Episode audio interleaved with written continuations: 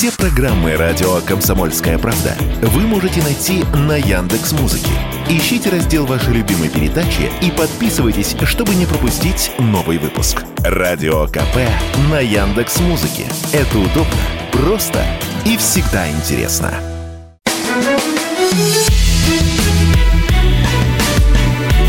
Бофт знает. Здравствуйте, друзья! С вами Иван Панкин и Георгий Бофт, известный российский журналист и политолог, и его телеграм-канал, который тоже называется «Бофт знает». Подписывайтесь на здоровье. Здравствуйте, Иван. Здравствуйте. Рад вас видеть. Взаимно, абсолютно.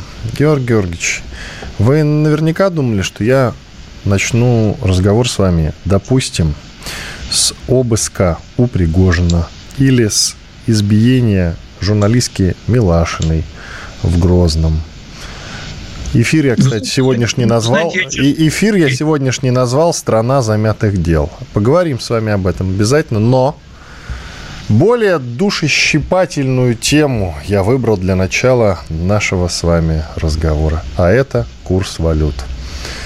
Смотрим курс валют, а курс валют у нас доллар США за 90 рублей, а евро за 98. Офигительный курс. Да, мне тоже нравится. У меня вот 200 евриков завалялось. Как думаете, нести, менять или пусть хранятся? Я их брал, когда они были сильно за 80 вниз. Угу. Могу сильно выиграть. Наживусь, ну, наконец. Можете, Смогу да. ни в чем себе не отказывать в какой-то веке. Э, смотрите, резкого, э, значит, э, резкого укрупления, укрупнения, тьфу, резкого укрепления рубля точно не будет, поэтому я бы вам посоветовал эм, посмотреть, что будет дальше происходить. Во всяком случае, станет понятна точка, когда дальше курс э, евро расти не станет, тогда и продавайте. А, а потом опять покупайте, потому что он потом опять вырастет. Э, и так вы из 200 евро сделаете, скажем, 230 или 250. Э, это профит довольно нехилый, я вам скажу. Да ладно нам, простым русским людям, от этого вашего курса валют. Но что будет с ценами? Они уже растут, Георгий Георгиевич. Конечно, конечно. Они... нас... Давайте теперь серьезно, пошутили и будет. Теперь серьезно. Да. Цены, цены растут, э, и э, падение такое резкое курса рубля, он э, обесценился за год ну, сколько там было, давайте посчитаем, у меня с арифметикой плохо, но максимально высокий курс доллару рубля был где-то в районе 52 в какой-то момент. То есть фактически он грохнулся в два раза а, к этому лучшему моменту. Это было летом где-то прошлого года. А, вот, соответственно, соответственно, значит, мы а, минимум на 25-30% наша страна зависит от импорта продовольствия. Вот, и минимум на 50% она зависит от импорта промышленного оборудования и всего, что с ним связано. Это минимум на 50%. Соответственно, сейчас э, импортеры будут закладывать дальнейшее любое э, падение значит, курса рубля в свою цену. Ну, скажем, если у вас контракт выполняется с лагом там 2-3 месяца, то вы подумаете, хрен его знает, может он до 150 грохнется уже.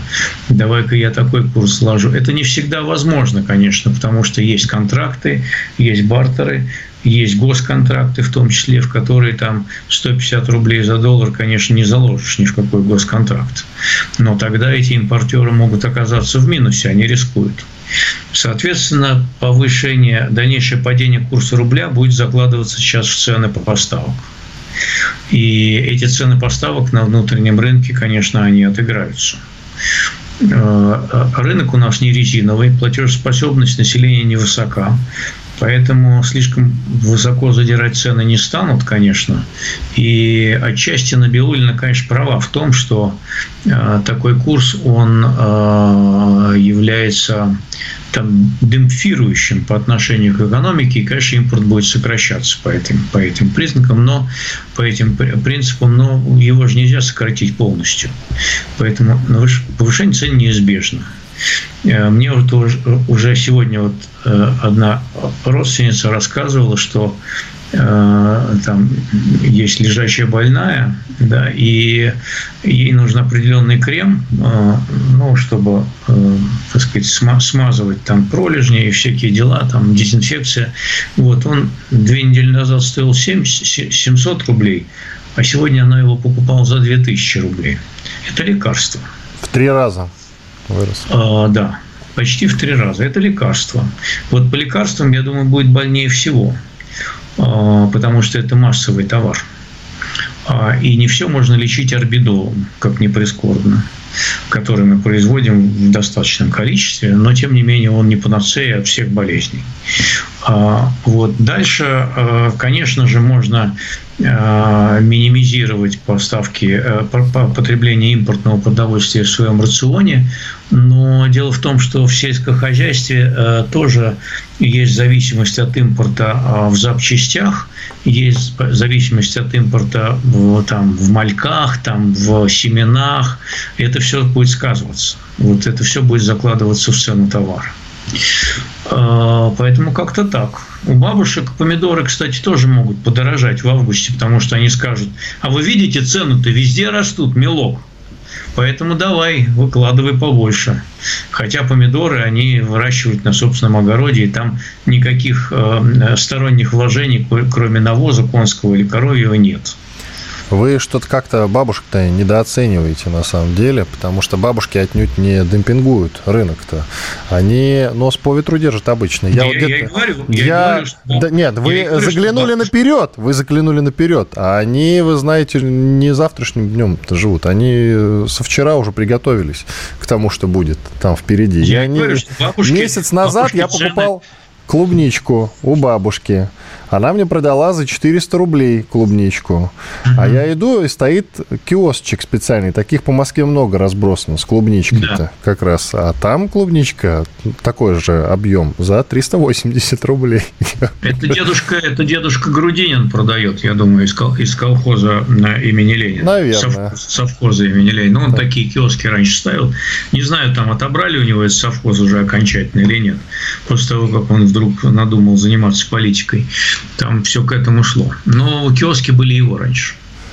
А, вызывает интерес, что там у Эльвиры Сахибзадной Набиулиной, которая является главой Центробанка, с Дмитрием Песковым, который является пресс-секретарем президента. Вышло так, что целая глава с целым пресс-секретарем, э, значит, в некотором роде, хоть и заочно, но сцепились. Она не согласилась с тем, что в нынешних колебаниях курса рубля виноваты спекулянты. Об этом как раз и заявил господин Песков. А глава Центробанка осталась при своем мнении, что основной фактор – это динамика внешней торговли, то есть низкий экспорт и высокий импорт. А теперь человеческим языком, пожалуйста, от конфликта конфликта к сути того, что имеет в виду госпожа Набиулина.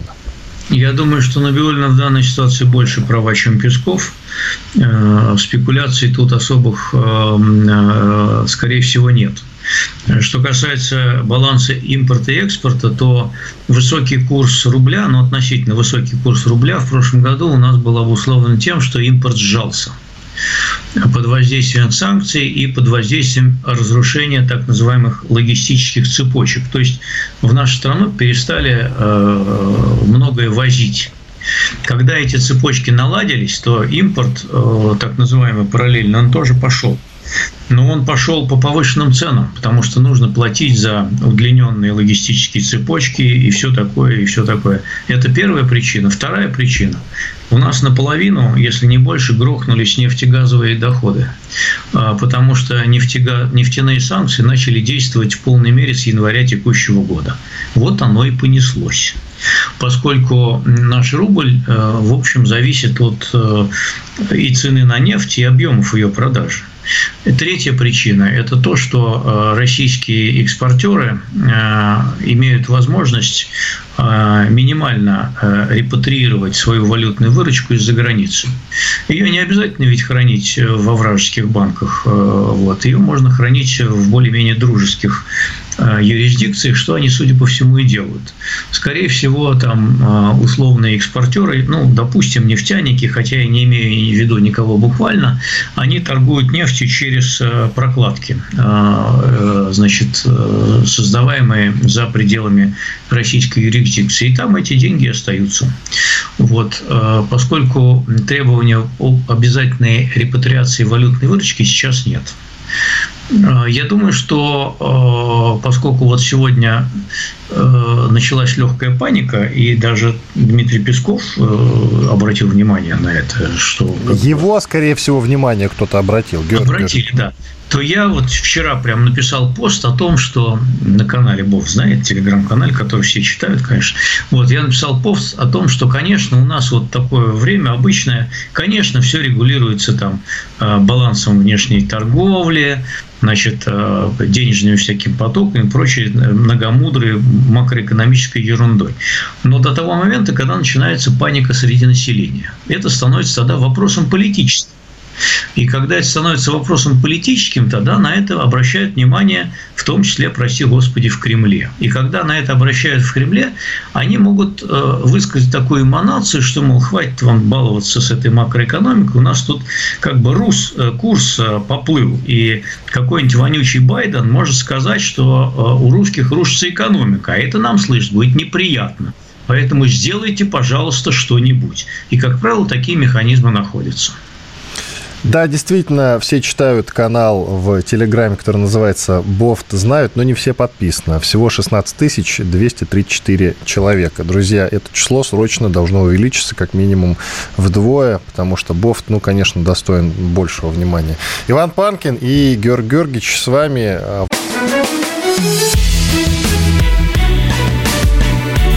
Бофт знает.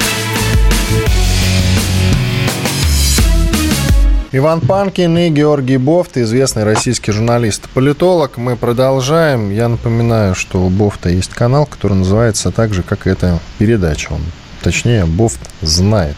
Единственное дело, Георг Георгиевич, э, я вас прошу, не делайте, пожалуйста, гиперссылки на телеграм-канал Бриф. А то, знаете ли, может быть, именно поэтому у вас всего 16 тысяч подписчиков, а именно 16 тысяч 253 уже на текущий момент. А почему? Это обесценивает вас э, как э, специалиста э, по лучшим телеграм-домам. Очень много вбросов делает телеграм под названием Бриф, вы должны это знать.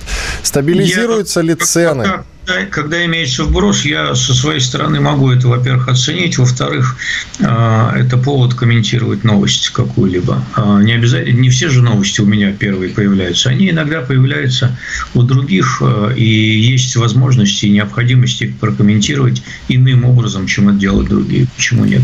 Я ссылаюсь на, не, на несколько телеграм-каналов, которые мне нравятся, своей оперативностью прежде всего. Это не значит, что правдивостью. Оперативность важнее, чем правдивость. Вот так вот. Нет, нет. Просто э, я хочу сказать, что на самом деле э, лживость или там некорректность – это тоже повод для анализа. Мне как историку учили анализировать источники любые, как э, верифицированные, так и ложные информацию, потому что фальсификация информации – это тоже повод для размышлений и комментариев. Тут все сложнее. Что Нигде нет истины в последней инстанции. Что ну, ж. как есть у вас.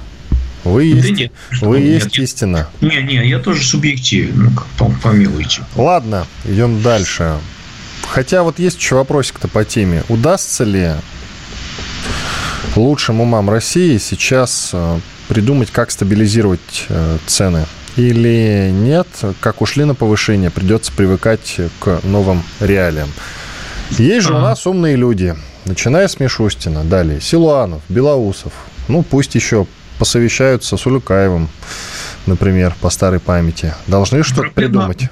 Проблема заключается в том, что э, лучшие умы России заинтересованы в девальвации рубля. А, вот. А в данном случае, так сказать, э, э, ситуация благости и стабильный курс, она противоречит потребностям российского бюджета. Поскольку в него упали резко нефтегазовые доходы, прежде всего, а, кстати, не, не нефтегазовые доходы э, не упали, но нефтегазовые упали очень сильно. Ну, у «Газпрома» грохнулся европейский рынок, вот, и у всех грохнулся, так сказать, нефтяной рынок в значительной мере потолок цен, установленный треклятым Западом, он косвенно работает. Вот. Это повлияло на это. Поэтому образовался нехилый такой э, дефицит бюджета, э, который с профицитом, в отличие от прошлого года, свести абсолютно невозможно, а в позапрошлом так вообще был гигантский профицит. Вот. И, и, собственно, этот дефицит бюджета покрывается за счет девальвации. Ну, все же обязательства бюджетные, они же в рублях, а не в долларах и в евро. Вот. Поэтому на бумаге все, так сказать, вот, э, будет более красивше, извиняюсь за это слово, если бы, чем если бы рубль был стабильный. Ранее, правда, э, значит, вице-премьер Белоусов говорил, что э, бюджету будет комфортно при коридоре где-то в районе 90 рублей за доллар. Я думаю, что вот к этой величине рубль разными хитрыми способами могут вернуть. Какими? Например, Э, путем, так сказать, э, воздействия методом убеждения на экспортеров э, побудить их репатрировать большее количество валютной выручки. Затем затормозить еще сильнее процесс выхода иностранных компаний вместе с выводом валюты. Ну, еще что-нибудь придумать такое. Это мера сугубо административного будет порядка. На них глава Центробанка идти не очень хочет. Да и Минфин не очень хочет, поскольку он заинтересован в девальвации. А, но, тем не менее, политическая воля может проявиться именно в этом направлении. Мол, вы что, нас позорите перед всем миром, а, рубль э, над нами начнут смеяться и говорить, что санкции работают. Вот, а это очень неприятно будет слышать. Э, поэтому вот я думаю, что где-то вот компромисс будет найден. Я даже не исключаю, что э, глава Центробанка упрется и, уперевшись, может отправиться в отставку. Да, может быть, глава Центробанка, то есть Эльвира Сахибзадна, Набиулина, этого и добивается? А, я бы этого не исключал. А чего? Что, у нее работа сложная? А потому что как бы она не может за все это отвечать в нынешних условиях. В, так сказать, отвечать в том смысле, что купировать все последствия происходящего. Это не в ее силах. Э, это решение э, не имеет, вернее, вот эта ситуация, она не имеет ведь э, какого-то сугубо макроэкономического формата. А эта ситуация имеет решение только в рамках политического решения и политического формата. Э, ну, как бы в условиях продолжения военного действия невозможно говорить о том, что ситуация с рублем полностью выправится. И санкции главным образом. Невозможно. Это э, нереалистично это рассчитывать. Коротко, потому что я не услышал все-таки ответ или прослушал, но цены-то удастся стабилизировать или нет? Как вы считаете, возможно это? Цены стабилизировать не удастся, но э, можно попытаться, и это может принести некий ограниченный результат, сдержать их дальнейший рост. То есть вот как выросли они сейчас, надо привыкать к этому, да? Ну, скорее всего, да. Идем дальше. Можно я прочту фрагмент известного стихотворения, рассказ о неизвестном герое Михалковский? Ищут пожарные, ищут милиция, ищут фотографы в нашей столице. Ищут давно, но не могут найти парня какого-то лет 20. Среднего роста, плечистый и крепкий. Ходит он в белой футболке и кепке. Знак ГТО на груди у него. Больше не знают о нем ничего. Многие парни плечистые и крепкие, многие носят футболки и кепки. Много в столице таких же значков. Каждый к труду, обороне готов. К чему прочел, догадываетесь? Страшно подумать. Ну, автор фразы э, «Шойгу, где снаряды», Сейчас э, Шойгу спрашивает,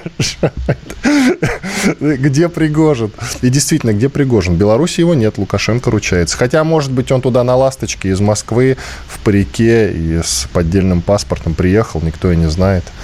Допустим, об этом в том числе и Лукашенко. Меня, знаете, больше, меня больше как бы не то, что даже забавляет, это некорректное слово в данной ситуации, но удивляет э, официальная реакция представителей Кремля, когда говорят, что э, там не следят за перемещениями Пригожина и не знают, где он. То есть, на минуточку, значит, две недели назад этот чел совершил э, попытку вооруженного мятежа. Вы знаете, почти тянущую на госпереворот, на попытку, на попытку госпереворота. Ну, ну да, ну да, ну, как минимум попытку вооруженного мятежа. Значит, и через две недели говорят, что нас вообще не колышет, где он находится. И вообще мы за ним не следим. В ну, этом хрен. смысле это честно, его же амнистировали. А вдруг он готовит новый мятеж? Ну, слушайте, это было бы видно, заметно по косвенным признакам. По каким? За, ну, я ним, думаю, что компетентные... Смотрите, да, вы, вы совершенно правы, но по компетентные органы, я думаю, присматривают э, за, как минимум, вагнерами, да, это как минимум. Ну, компетентные органы, я видел, и обыски проводят в, э, так сказать, в этих самых э, пенатах. Вот! К обыскам да. мы подошли. Итак, и как это, и я как не это понял интересно? юридического основания для обыска. Если вы поняли, растолкуйте. Пожалуйста, ведь нет, его амнистировали. Нет, я тоже не понял, да. Его амнистировали, а обыски проводятся. И при этом э, обыски проводят, а э, в исполнительной власти говорят, что они не знают, где он, и за ним не следят. Так они и за обысками не следят, получается. Они искали, поэтому и обыски проводили. Пришли ну, домой. Пришли. Мы же не, не знаем, сколько народу обыскивало дом. Может, один человек пришел. Постучался, я, дверь видел, открыта. Я видел, я видел кадры в разных телеграм-каналах, там все всерьез, дуло автомата вперед, пригнувшись, идут цепочкой, то есть на полном серьезе, как в голливудском фильме. Вы что? Они думали, что там их обстреляют в ответ. Это все так. То есть это как-то, а, знаете, не знаю, это вообще не укладывается в голове как э, соответствующее здравому смыслу. И все же, а что это? Есть у вас ответ? Как это назвать? Зачем это? Что это было? У меня есть, у меня, у меня есть ответ, что мы по-прежнему не знаем даже, наверное, а, пятой доли всей правды, которая а, там вокруг всего этого что происходило. А, мы не знаем тех договоренностей, правда, о тех договоренностях, которые неформально зафиксировали, или были они вообще зафиксированы в какой-либо форме, или все это на словах, и вообще непонятно как. А, поэтому вот какая-то ситуация такая не очень понятная. Георгий Георгиевич, и еще вопрос у нас секунд 50 до конца, ну, в смысле, до конца этой части. Вопрос следующий. Зачем это все вывалили сеть? Весь этот цирк, эти парики, поддельные паспорта, золотые слитки и т.д. и т.п. оружие. Зачем? Э, я думаю, что за минуту я не успею ответить. Если коротко, ответить, то это глупость исполнителя, мне кажется, потому что э, люди от пропаганды, они привыкли работать по, те же, по, по одним и тем же шаблонам. Вот кто-то впал не в милость, давай мы на него говно все вывалим там на известном канале и даже на нескольких известных каналах. И поскольку команды отменить этот шаблон не было, они по нему и сработали тупо. Вот и все. Хорошо. Иван Панкин и Георгий Бофт, известный российский журналист и политолог. Делаем большой перерыв. После полезной рекламы и хороших новостей вернемся и продолжим. Оставайтесь с нами. Бофт знает. Продолжаем эфир в студии радио «Комсомольская правда» Иван Панкин. На связи по скайпу Георгий Бофт, известный российский журналист и политолог. Кстати, увидел тут у вас в телеграм-канале, который называется «Бов знает», на который, конечно, друзья, есть смысл подписаться – сообщение о том, что в центре Москвы горит здание ресторана «Пушкин». Это печально, на самом деле. И, судя по вашему сообщению, Георгий Георгиевич, я вас цитирую, почему-то кажется символичным пожар в этом гнезде высшей номенклатуры, любившей там откушать. Когда вы говорите символичным, вы что имеете в виду? Я имею в виду э, некий зловещий символизм, который э, мистическим образом напоминает о том, что жизнь уже не будет прежней. Батюшки, какие вы потайные символы и знаки находите. Георг, Георг, да просто сгорит здание. И все. Нет в этом никакой да. народной приметы. Да, Честно. просто горит здание, но это какой-то символический пожар. А может, подожгли тогда? Может быть, вы и на это намекаете? Может быть. Ух я ты. не знаю. Это же, это же э, должны пожарные установить, подожгли его или не подожгли. А что там на крыше могло загореться? Голуби, что ли, э, терлись друг от друга, искры высекли клювами. Но это такая... Кстати, отличная версия. Чтобы вы знали, сегодня был самый, насколько я помню, самый жаркий день за все лето. Поэтому это не исключено. Может быть, голубь загорелся. Что вы удивляетесь? Голубь мира, я бы сказал, мог загореться на крыше ресторана Пушкин. Георгий, вы странный человек. Вы верите в инопланетян, но не верите в то, что голубь может загореться из-за жаркой погоды. Ну, ну мы, же, мы же не всерьез обсуждаем, так сказать, э, всю эту мистику. Просто так совпало, конечно же. Хорошо, так совпало. Ну, будем надеяться, что скоро ресторан Пушкин восстановит, или он сгорит не полностью. Я там как-то был э, ночью с Марией Бароновой, и на самом деле Пушкин уже не тот, каким был лет... Там, ну, я знаю, там был 15, вообще очень давно. Лет 15 лет назад. назад. Вот, лет несколько 15 лет назад. назад. Но действительно, обращает внимание, там, конечно, такие крутые дядьки все официальные э, довольно часто обедали, лимузины такие дорогие останавливались, э, нарушая правила парковки.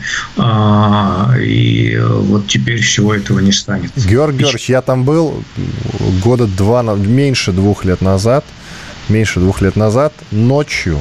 И знаете, кто там сидел? В ресторане Пушкин в центре Москвы. Проститу... Проститутки и студенты. Ну, это же ночью. Они же, э, им же туда вход не запрещен, поэтому э, они... Э, кстати, студенты тоже могли быть проститутами. Батюшки, какие у вас смелые предположения, да. Георгий неожиданные. Я предполагаю, да. А им же вход не запрещен. Почему? Они там могли надеяться подцепить какого-нибудь богатого папика. Дело в том, что лет там, от 15 назад этот ресторан был действительно для для серьезных людей туда не каждого пускали, чтобы вы понимали. А сейчас, вот, да, пожалуйста. Да, да. Вот времена меняются. Георгий ну, да, жизнь, жизнь не будет прежней, она течет, она изменяется. Э, скажите, пожалуйста, что вы думаете по поводу, хотя такой довольно общий вопрос, по поводу избиения журналистки Милашиной и адвоката Немова в городе Грозном? Да что тут думать? Это омерзительное преступление. Хотелось бы и какой-то более развернутой аналитики от э, вас, большого эксперта. Преступление, это омерзительное преступление, э, по следам которого должно быть возбуждено уголовное дело не о нанесении там, легкого и средней тяжести вреда здоровью, а о воспрепятствовании журналистской и адвокатской деятельности э, по первой статье, насколько я помню, до 6 лет заключения. А по легкой э, тяжести это как бы профанация на самом деле, поскольку там, по-моему, вообще никакого заключения не положено тюремного. Да и то пока никого не нашли. Чего вы вот сразу-то вглубь не заходите, Георг Георгиевич? Как-то по верхам, да по верхам. Избитые люди, а, просто даже вот не то, чтобы журналист и правозащитник, а э, адвокат. Дело даже не в этом. А в Избитые э, люди в Грозном, камеры не работали, отключились да. в этот момент.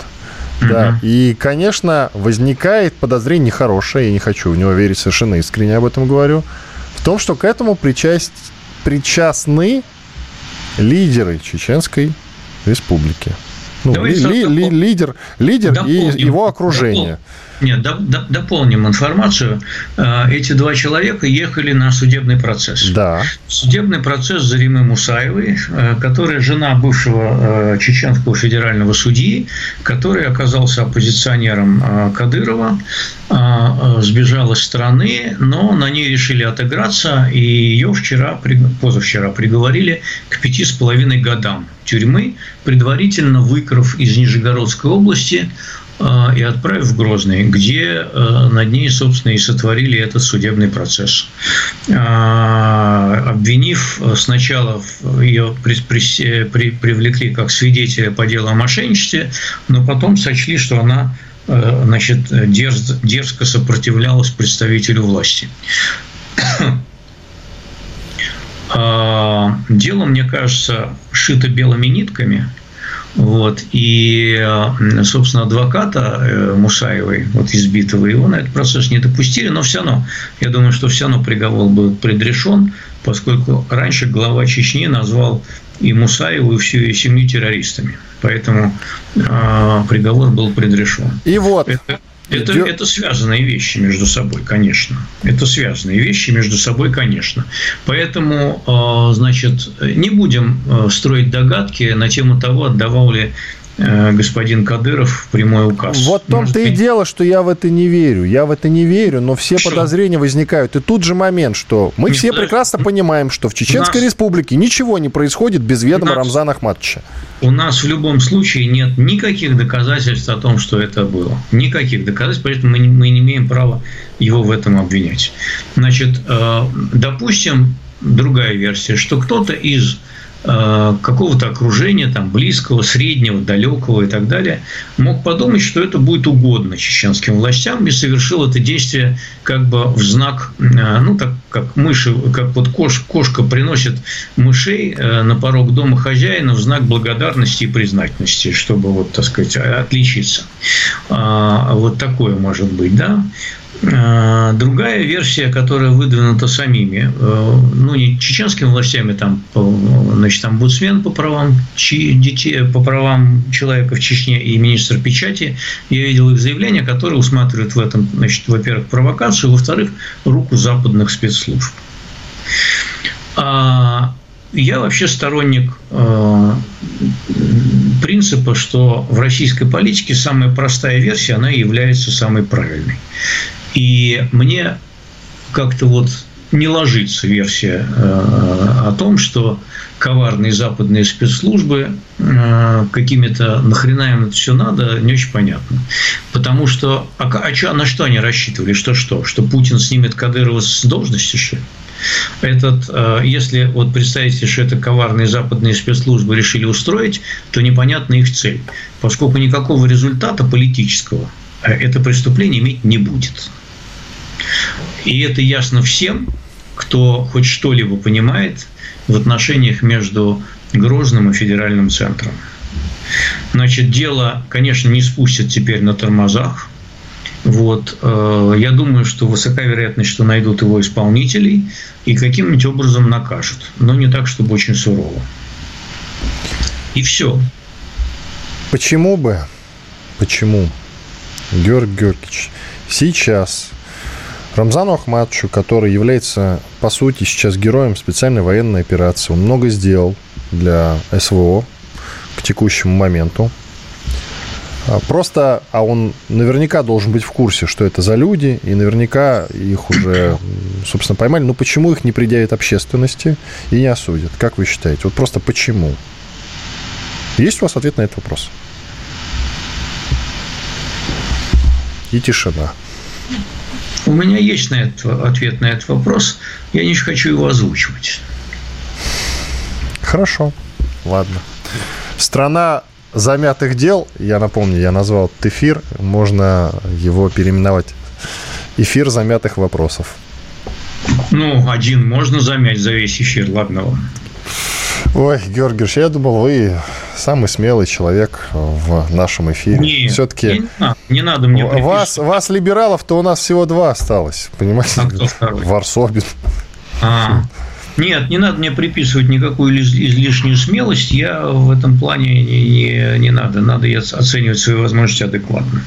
Хорошо, Георгий Георгиевич, как вы считаете, та провокация ядерная, о которой шла речь на этой неделе со стороны Киева, пошли разговоры о том, что а, принято решение практически уже, якобы, конечно, что Киев готов э, нанести какой-то массированный, комбинированный удар по Запорожской АЭС.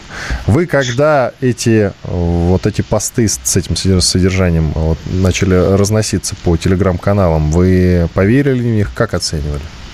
Я воспринимаю это прежде всего как информационную войну, где каждая сторона делает э, соответствующие заявления, обвиняя другую сторону э, в этих злонамеренностях но, значит, вот э, пока ничего, слава богу, не произошло. А вы верите в то, что будет какая-то крупная провокация к саммиту и во время саммита в Вильнюсе натовского? 30 секунд. Я не исключаю такой возможности. Иван Панкин и Георгий Бофт, известный российский журналист и политолог. Мы сейчас отправимся отдохнуть немножко, ровно две минуты.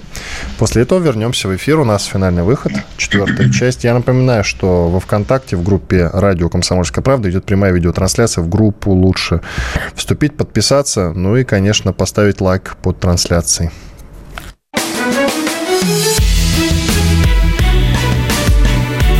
Бофт знает. Иван Панкин и Георгий Бофт, известный российский журналист и политолог. Телеграм-канал его называется «Бов знает», как и эта передача. Давайте сходим к вам, Георгий Георгиевич, посмотрим. Я тут вас всячески пиарю, сколько подписалось народ э, к вам за этот эфир. Ну, чек 50 точно уже добавились, Георгий Георгиевич. Смотрите, как ну, эффективно. Спасибо вам большое, спасибо, да. я вам очень благодарен. Да, пожалуйста, Георгий Георгиевич, давайте, процветайте. А то, как вы понимаете, вы же давно предсказываете военную цензуру в стране, закручивание гаек. Исходя из ваших же прогнозов, скоро вас должны закрыть. Будет у вас другая площадка для того, чтобы выступать. Будете стримить в телеграм-канале, который я вам любезно раскрутил за эти годы. Ну, да, да, в крайнем случае, да, придется удалиться, конечно. Да, вот это удалиться не надо, Георгий Георгиевич, не надо удаляться. Все нормально будет на самом деле. Вы под крылом сильной радиостанции. Так, Спасибо а что бы нам не поговорить про Украину и НАТО? Тут поговаривают, тут поговаривают, ну, во-первых, саммит, мы о нем уже начали с вами да, говорить, да, да. саммит, саммит, и да, Зеленский ждет, что их, э, э, ну, если не возьмут, не примут в НАТО, то хотя бы предложат на перспективу, да, обозначат какие-то сроки, наверное, он этого ждет. И более того, э, в Брюсселе заговорили о том, что, скорее всего, скорее всего, будет принято решение о вступлении Украины в НАТО, но по частям. По частям. Ну, есть такой вариант, да, его прорабатывал бывший, а, обнародовал недели две назад впервые бывший генсек НАТО Расмуссен в, в паре с Андреем Ермаком из администрации украинского президента. Вот. И э, он, э, в частности, Расмуссен говорил, что, дескать, вот ФРГ в свое время приняли в НАТО, как западную часть Германии, но не распространяли пятую статью о коллективной обороне на восточную часть Германии. Это, конечно, передергивание истории на самом деле, поскольку ГДР была вполне себе самостоятельным, независимым, ну, в смысле, независимым государством от ФРГ уж точно, если не от Советского Союза, вот, а, то э, это не совсем так. Но сам по себе факт вот э, проброса такой формулы, он симптоматичен. Это значит, что в НАТО могут принять решение, что то, что Киев не контролирует все свои территории в границах 1991 года, может перестать считаться формальным препятствием для приема в альянс, чего раньше, в общем, прецедентов, конечно, не было. А, ну, не знаю, как там решат, потому что мне кажется, что до сих пор вопрос открытый, но это действительно, вы правы, один из возможных вариантов. В любом случае, пока военный конфликт продолжается, членство НАТО, членства в НАТО не будет, но Украине могут действительно пообещать это членство сразу после его окончания. Открытый вопрос – Станет ли это той самой морковкой, которая может побудить э, Киев, так сказать, сесть за стол переговоров? Я, честно говоря, не знаю ответа на этот вопрос, пока внешняя позиция украинского руководства не выглядит э, сговорчивой. Э, они выказывают решимость, э, так сказать, э, идти до конца. Ну, посмотрим, как будет развиваться ситуация. Она меняется, она динамичная, поэтому всяко может быть. Задачка по идее, каждому, скажем так, члену НАТО нужно угу. выделять за членство в НАТО определенную энную сумму денег, а именно до недавних пор 2% от ВВП. Поговаривают, что это э, выделение нужно сейчас будет увеличить примерно до 3% ВВП. Хотя многие страны, а именно большинство из членов НАТО, не выделяют и двух, как правило, выделяют меньше. Остальное, говорят, потом вернем. Да, а как деле... же, Георг Георгиевич, а mm. как же в случае вступления хоть бы и части или частей Украины в НАТО, она, Украина, или ее часть, будет выделять деньги за членство в НАТО, если она все деньги, которые у нее есть, получает от Запада? Ну, во-первых, это не является э, категорическим условием членства в НАТО. Это не так. Э, значит, э, это пожелание которое э, действительно э, чуть больше половины членов НАТО на прошлый год не выполняли. А сейчас некоторые из них в прошлом году приняли решение все-таки добить до этих 2%. Германия, там, Польша вообще собирается до, по-моему, чуть ли не 4% ВВП довести свои военные расходы. Другие страны тоже увеличивают военные расходы. А, и, наверное, в скором будущем они все придут к этому 2% ВВП. Но это не было обязательным условием никогда. И для Украины уж это точно не будет главным препятствием на пути вступления в НАТО. На этот счет придумают какие-нибудь оговорки. А, ну и кроме того, просто скинутся деньгами, да и заплатят за нее. Ничего там. Это не, это не препятствие. Не это препятствие, вернее. Вот. А другие не обидятся? А? Другие ну, члены. Мало что они обидятся. Мало что они обидятся. Ситуация политически такова, что а, как бы вот сейчас вот кто в Европе может осмелиться взять, так кстати сказать, что, знаете, не надо Украину принимать НАТО вообще. Ну, там считанные страны. Ну, Венгрия, например, а, скажет, что не надо, потому что она не выполняет там Э, принципов демократических и плохо относится к венгерскому меньшинству в Закарпатье. А, ну, еще там одна-две страны, но не больше. Это политически невозможно. Сейчас э, НАТО настолько глубоко втянулось, хотя и косвенно, в этот конфликт, что оно не может себе позволить сейчас э, вот так взять и отказать Украине, сказать, что ладно, мы уступим Путину, его требованиям и забираем значит, свое обещание Киеву, поскольку это расстроит строит Москву. Ну, как вы себе это представляете? Невозможно, абсолютно невозможно. На текущий момент. А как дальше будет, это зависит от ситуации на поле боя. Дело в том, что если возьмут, примут Украину, по идее, и Сербия, не Сербия, ну, Сербия, да, там э, ходят об этом разговоре, что когда-нибудь надавят на них, там, э, чтобы они вступали и в ЕС, э, а, по крайней мере, они сами хотят в каком-то смысле, и в НАТО тоже, наверное. Дело в другом. Я не Сербию имел в виду, а Косово. И Косово а тогда что? примут, например. Да, ну, если Сербию, то и Косово, да. Конечно, их могут принять только парой, скорее всего, в НАТО. А, но пока а, вопрос подвис, и так вот, чтобы непосредственно обсуждалось вступление Сербии и Косово в НАТО, я такого не слышал. А, Косово, мне кажется, не примут в НАТО без Сербии. Вот. А Сербия в НАТО не рвется совсем э, пока что. Вот. Там вот недавно прошли учения в Сербии между, э, с американцами совместными. Это, конечно, такое знаковое событие. А, и, э, в общем, какие-то отношения налаживаются, потому что, ну, а куда сербам деваться? Они в центре Европы, в окружении и Евросоюза, и НАТО. Э, так долго протянуть в этом окружении им будет достаточно сложно.